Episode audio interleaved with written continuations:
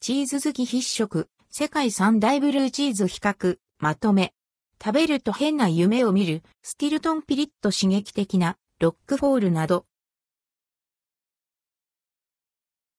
世界三大ブルーチーズ比較、まとめチーズが好き、とりわけ独特の癖がある、青カビタイプのチーズが好き、という真の、チーズフリークにおすすめの、世界三大ブルーチーズをまとめました。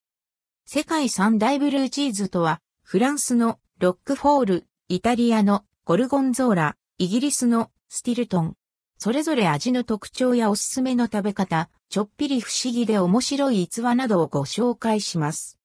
フランス、ロックフォール。ロックフォールは世界三大ブルーチーズの中でも特に個性的な独特の塩辛さとクリーミーな味わいが楽しめるブルーチーズ。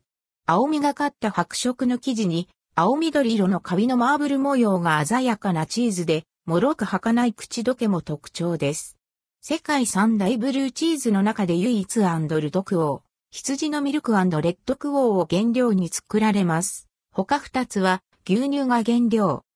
2000年以上前に誕生したというロックフォール。フランス南部の岩山にある小さな村、ロックフォールシュールスールゾン村が原産で、昔からこの村にある洞窟の中で熟成が行われています。羊飼いがチーズを置き忘れて偶然できたという逸話があり、この洞窟で熟成されたものだけがロックホールと名乗ることができます。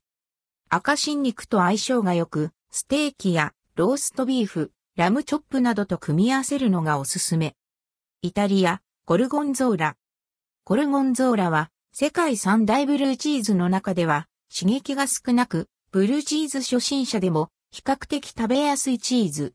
表皮はザラザラして湿っており、クリーム色の柔らかい生地に青カビが筋状に広がっています。ゴルゴンゾーラに柔らかい甘口タイプ、ドルチェと固めの辛口タイプ、ピカンテの2種類があります。ドルチェは青カビが少なく甘みがあり、塩味控えめのマイルドな味。一方、ピカンテはドルチェよりも熟成期間が長く青カビが多いため、ピリッとした強めの刺激としっかりした塩味があります。千年以上の歴史があり、北イタリアのロンバルディア州、ミラノに近いゴルゴンゾーラ村で生まれたことが、名前の由来。赤ワインのお供につまんだり、ピザやサンドイッチにトッピングしたり、パスタやリゾットに加えたりと、幅広い料理に使えます。蜂蜜とも相性抜群で、スイーツにもアレンジできます。イギリス、スティルトン。スティルトンは茶色がかった外皮にクリーム色の生地、青カビの描く大理石模様が美しいブルーチーズ。バターのように繊細な食感とまったりした濃厚なコクがあります。また、塩味が効いていて、青カビチーズ特有の強い匂いとピリッとした刺激も楽しめます。